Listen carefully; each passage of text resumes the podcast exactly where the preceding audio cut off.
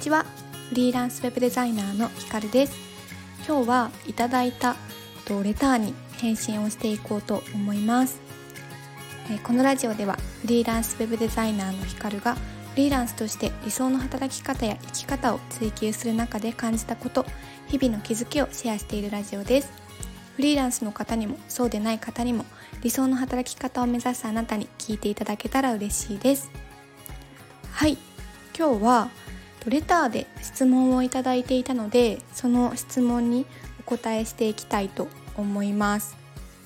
で、えーと、まずちょっといただいたレターを読ませていただくと「えー、初めましていつも楽しく配置をさせていただいてます」質問なのですが未経験から web デザイナーになりたくて勉強中です。就職を目目標とするとどう勉強するのが効果的でしょうか？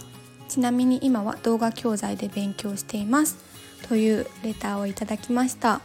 まずレターをいただいて本当にありがとうございます。ちょっとねあのこのスタンド FM のレターの性質上どなたからいただいたのかが分からず少し寂しい気持ちもあるんですけれどもせっかく質問をいただいたのでそれにお答えしていこうと思います。でまずちょっと前提としてその私がそもそも就職を目指してウェブデザインの勉強をしていたわけではないのでその私自身の経験談その就職をした経験談っていうお話をするのは難しいんですけれどもその今ウェブデザインの仕事をしている立場としてそしてもし自分が就職を目指すとしたらっていう視点でお答えしていくのでそういう前提で聞いていただけたら嬉しいです。でまずですねその就職を目標とするとどう勉強するのが効果的でしょうかっていうことだったんですけれどもなんか勉強については基本的に身につけないといけない知識っていうのはあの就職転職を目指すにしてもフリーランスを目指すにしても、まあ、また違った働き方を目指すにしてもあの一緒なのかなっていうふうに思います。うん、でそうですね HTML、CSS のコーディングができる、まあ、基本的な知識があってで Photoshop とかイラストレーターとかデザインツールが使えてデザデザインの基本的な知識あの4つの原則とかそういうのがしっかり身についている状態っていうのはどこを目指すにしても一緒だと思っていてで今その動画教材で勉強されているっていうことなので、まあ、この辺りは教材の中で網羅されているのではないかなっていうふうに私は想定しているんですけれどもちょっとまあ教材の中身とかにもよると思うんですけれども web デザインの基本基礎知識を身につけるっていうところであれば、まあ、そういった部分は網羅されているのではないかなと思っています。うん、なのでそこの土台の部分はどこを目指すにしても一緒だっていうふうに私は考えます。であとはその就職を目指すとしたらっていうことだったのでそうですね質問者さんが就職したい会社とかあとは何ですかねウェブデザイナーとして就職するとしても例えば、うん、企業の中のデザイナーとして、まあ、インハウスのデザイナーとして就職するのかあとは、まあ、制作会社に就職したいのかとか、まあ、ウェブデザインをどういう立場で会社の中でどういう立場でまたまたその会社がどういう仕事をあのしている会社なのかとかにもよるんじゃないかなっていうふうに私は思っています。なのでそこを、勉強を進めながらどういう形で携わりたいのかっていうのを考えていく必要はあるかなと思っていて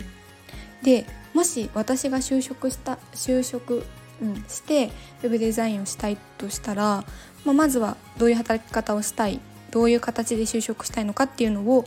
しっかり軸を定めるっていうのが一つとあとはもうひたすらその就職したい会社で何が求められているのかっていう募集要項とかをしっかり見るかなっていうふうに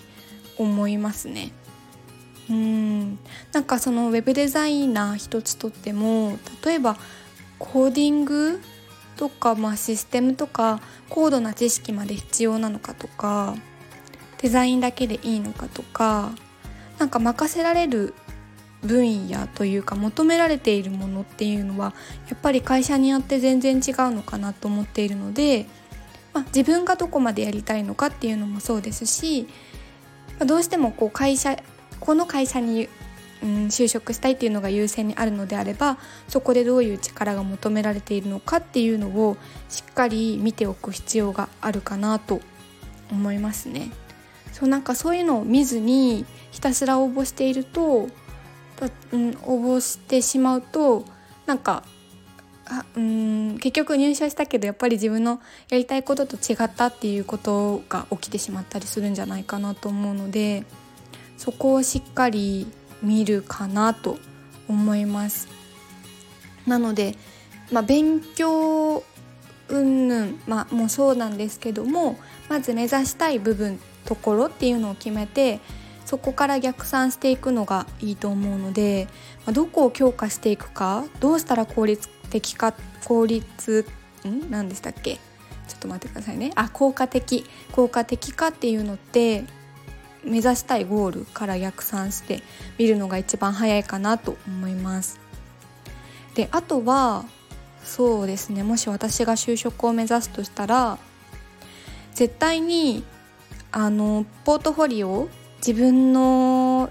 まあ、実績とまでは言わないんですけど制作物っていうのを出すことに、まあ、出すどこも求められると思いますポートフォリオが。そうで私が前に制作会社の人から聞いた話で言うとまあなんか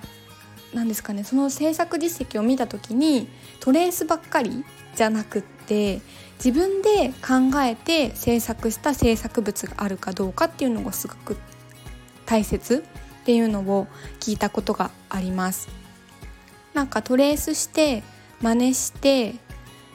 作ったものっていうよりかはその人がどういうことを考えて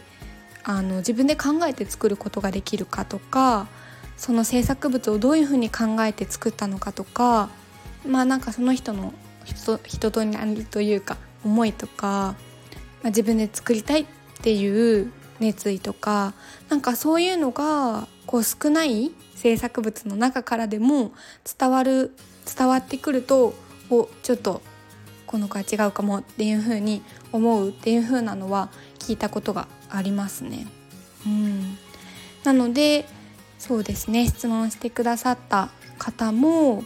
就職の何ですかね応募の前とかまでに、まあ、ある程度な基本的な知識はオンライン教材で身につけられたとしたらあとは、まあ、とにかく実践して、あのー、出せるポートフォリオ制作物として提出できるものっていうのを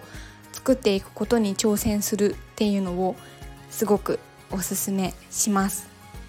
はい、それがあの結果的には自分の身になって勉強にもなると思います。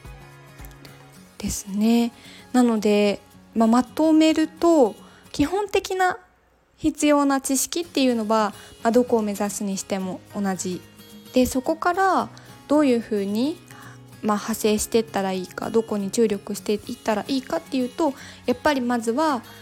まあ、どういうウェブデザイナーとしてどういう働き方がしたいのかっていうこととあとは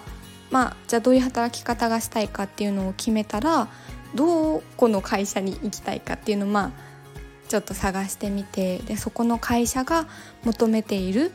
まあ、募集要項とかを見てみて募集要項から求めている力っていうのを知る、うん、っていうのとあとはまあ結局ポートフォリオを提出することになると思うのでそれまでにしっかり自分の熱意とか